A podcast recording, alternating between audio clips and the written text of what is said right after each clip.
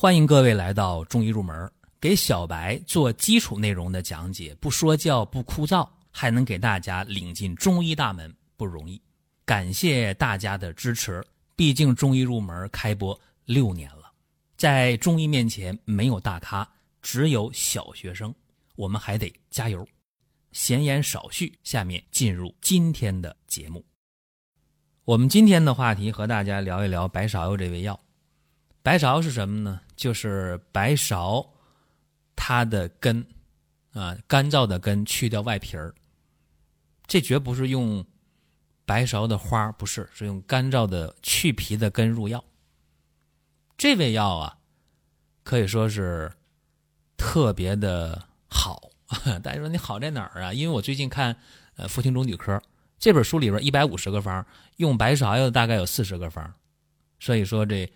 用的面儿挺广的，那么和大家今天也分享一下，白芍这味药啊，大家要是读中药就知道了。哦，味苦酸，性微寒，养血敛阴，柔肝止痛，平抑肝阳，这是白芍的基本的一个情况。那么这味药啊，注意了，啊，只要涉及到肝啊，五脏的肝，那么用白芍药错不了。为什么呢？因为肝的功能是什么？藏血，是吧？肝藏血，肝主疏泄。那么肝藏血的功能要正常的话，肝体调达，疏泄正常。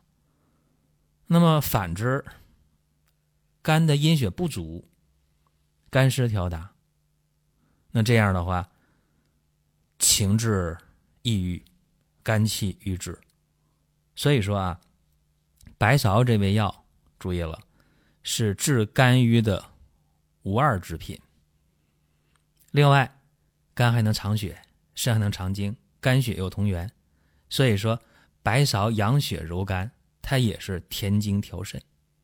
所以说，在妇青乳女科当中啊，基本上病之在肝或者与肝有关，必用白芍。你看看，这是一个规律。所以说，呃，先把这和大家讲一讲。那么白芍这味药用的时候呢，它都是炮制以后用的比较多。你说那生白芍，呃，用的不多，一般是炒白芍，酒炒的、醋炒的啊，大概就两种方法。入脾，酒炒；止血，醋炒。因为酒炒了以后啊，减其寒性啊，缓其酸收。啊，它能补中行散，能够和中缓急，所以说入脾呀、止痛啊，包括腹痛啊、胁肋胀痛啊、产后腹痛啊、血虚兼有血瘀啊，或者有寒凝啊，这些时候，呃，用酒炒的就比较多，包括有一些比较有名的方在里边摆着呢啊，像这个解郁汤啊、十全大补汤啊、丸带汤啊，呃，这些都是用的。酒炒的白芍药，所以说这是第一个和大家呃要讲的。下面我们就说醋炒的白芍，因为醋炒以后啊，这个白芍药呃止血的效果就比较好。在《本草经解药》当中就说嘛，醋炒则入肝，所以在妇青主女科当中，治疗产后郁结造成的乳汁不通，用什么呢？通肝生乳汤。包括治那个赤带的，用的清肝止淋汤，这里边用的都是醋炒的白芍，因为要入肝嘛，就首先想到醋炒。这是酒炒和醋炒。还有呢，白芍不能单独用吧？也不是不能单独用啊。你比方今天我们，呃，对于高血脂的人。一般呢，重用白芍，往往用生白芍就可以。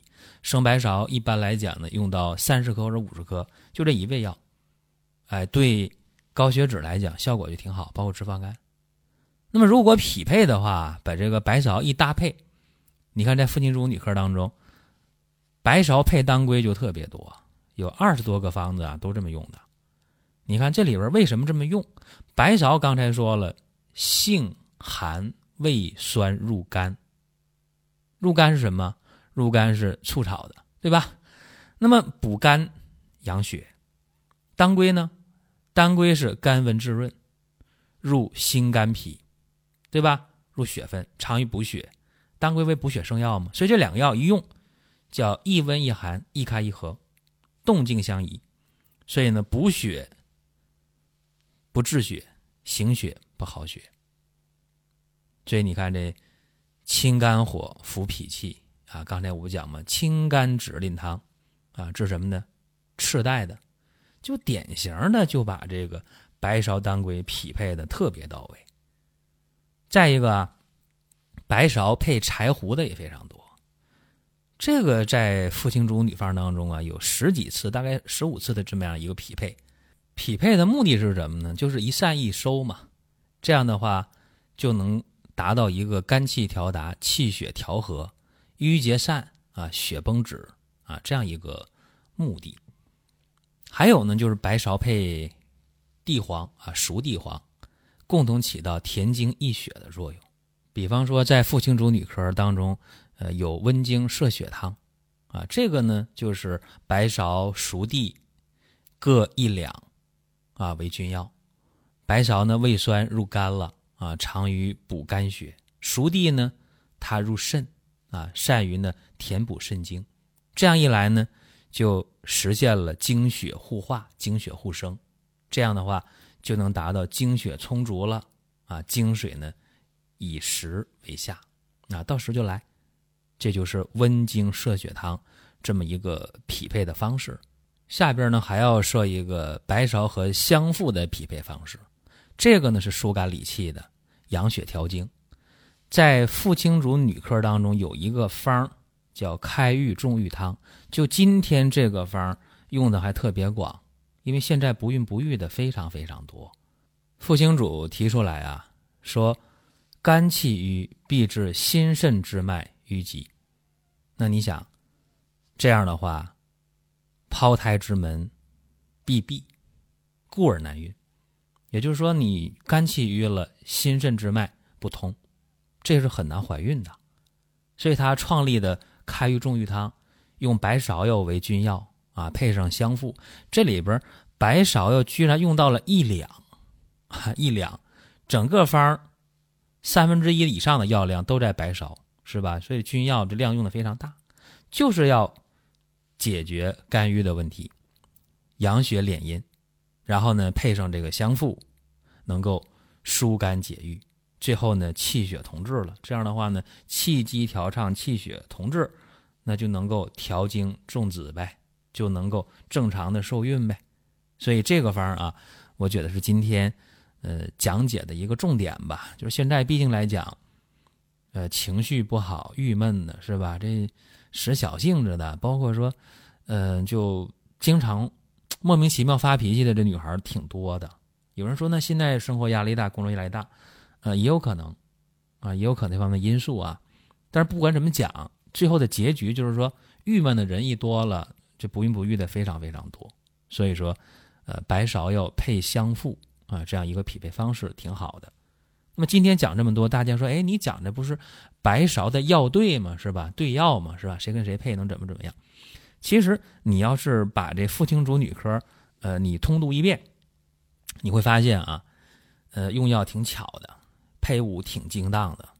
这就是说，在当时那个背景下啊，嗯，确实傅青主啊见解很独特。尤其我今天讲这个时间呢不太长啊，也没有。往细了给大家剖析，就是说，呃，一句话，古人的方法，后人在用的时候，呃，可以作为一个参考，可以作为一个依据。然后具体在用的时候，每个人的心得体会不太一样，所以我们的节目也是呃抛砖引玉而已啊。大家想听什么，想问什么，咱们可以留言，无论在音频下方留言，还是在公众号留言，呃，都可以。那么各位，我们下一期接着聊。如果在音频当中大家觉得听得不过瘾，那么可以关注公众号“光明远”，天天都有文章的更新。想用放心产品的朋友，可以搜索“光明远”官方旗舰店。